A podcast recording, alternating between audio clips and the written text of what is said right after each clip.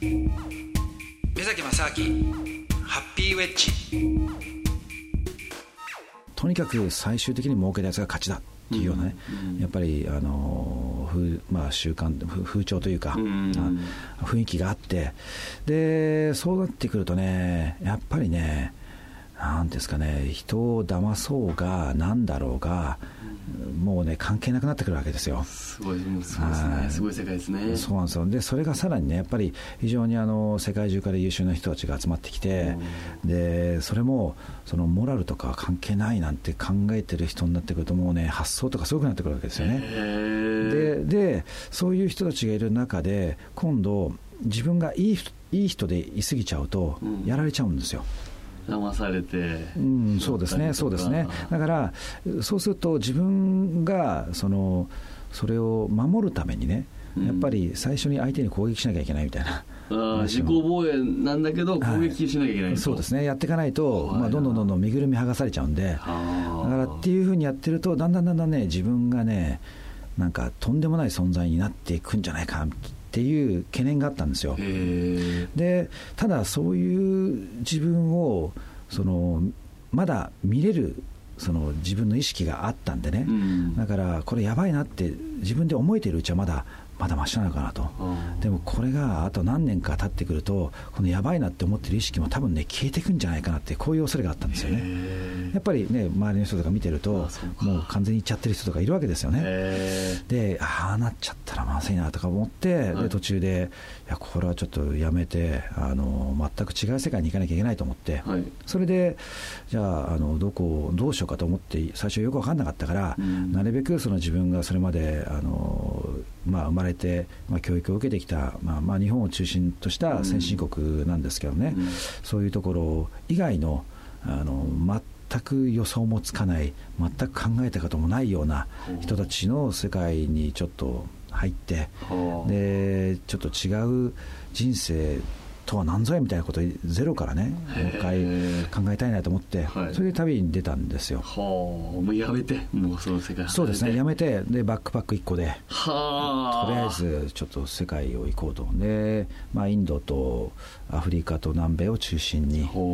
あの、まあね、なぜインドなのかっていうのも、まあ、行ったことなかったんでよく分かんなかったんですけどあも。あまあとりあえず行ってみたってこと。ですねそうですね。やっぱりねなんかインドって不思議なこう、ね、イメージがあるじゃないですか、はいはいはい。なんかあの山奥に行くとあのひげを生やしたなんかよくわかんないおっさんたちが、はいはい仙人みたいな人がね。はいそういう人たちがもしかしてなんかすごいこと知ってんじゃないかとかあね。あはいはいはい。そうですね。なんかね。うんうんでそういうあとアフリカとかだとね、うん。なんか裸の人たちが、はい。そうですね。部族的な人が。そうそうああいう人たちがね。あれもなんかすごい貧乏だけどもしかしてす究極の、ね、幸せうん。もなのかもしれないなっていう楽しそうね。にしてるイメージありますもんねやっぱりあれはね資本主義の一番遠いところじゃないかなとかね。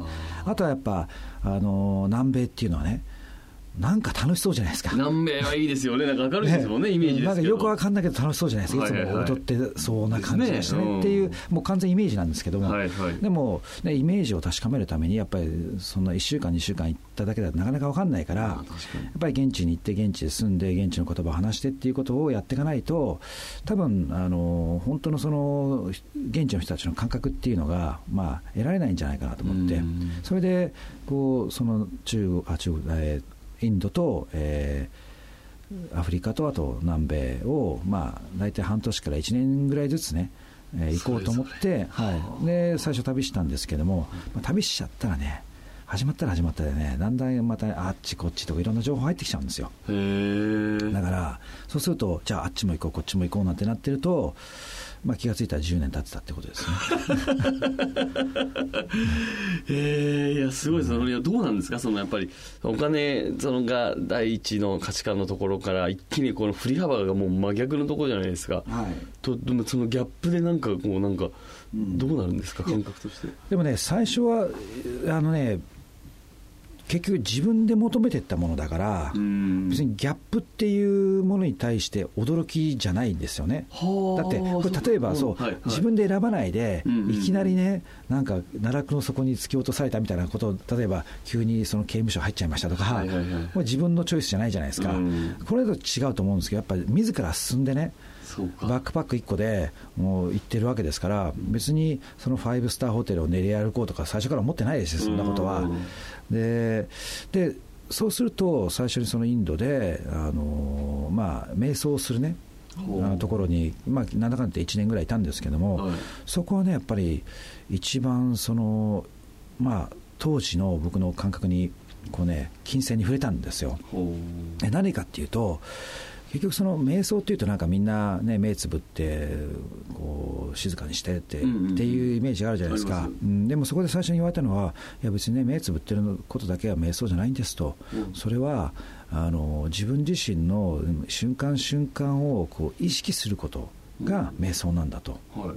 だから例えばじゃあ食事をしててもあの何かをじゃあ飲んだ時とか食べた時にその食べたものが自分の口のね中をこう通過して喉を通過してうん。こう体の中に入っていくっていうこのプロセスをちゃんと自分で意識して見つめることなんだと。はい。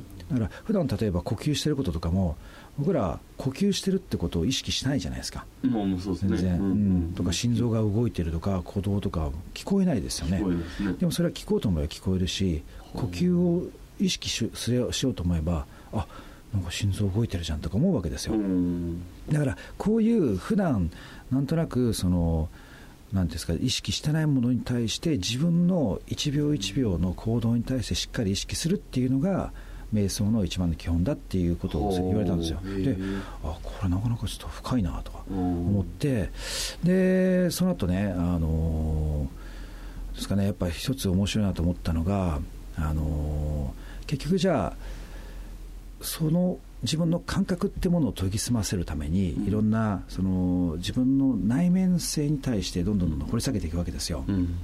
でそうなってくるとあのいろんなねでも疑問が出てくるわけですよ、い、やはこれどうなんだとかって、ん。でいろいろ質問するといや君はね頭で考えすぎだとか言われちゃって。もほっとハートで感じろとかいう話になって。はあっつってなんかハートってなんだ？とか質問したらいやまたお前頭で考えたみたいななるんで考えすぎだと。もうだ分かりましたと。だから、うん。じゃあねあなたたちが言うことをねまず正しいであろうとはい。もう仮定してうんもうそこに自分自身をもうね入り込ませるしかないなと思ったんですよ。なるほどね。要するに、うん。だって考えるなって言われてるんですから。納得したらやるとかじゃなくてもやってみて。そうそうとりあえずとりあえずもうやっちゃおうと。なるほど。そうそうとりあえずやってみて、うん。でまあ間違ったら間違ったら別にね死ぬわけじゃないからまあいいだろうと思って、うん。それでその瞑想台にな、まあ、しばらくいたんですよね。そうするとやっぱりそれまでねその僕が金融の時にいた,、まあ、いた世界っていうのは、うん。どっちかというとそのロジックでその、まあ、ある意味数学的な解析をして、うん。で市場がねそのどうなるんだみたいな、まあ、全てがやっぱり論理的なその、はい。まあ、延長線上なわけですよ、うん。で片や瞑想なんていうともう論理もへったくれもないわけですよね。感じろみたいな感じです。だからこのなんか一番遠いところっていうのが実はあこれって僕自分で求めてたものじゃんみたいなね。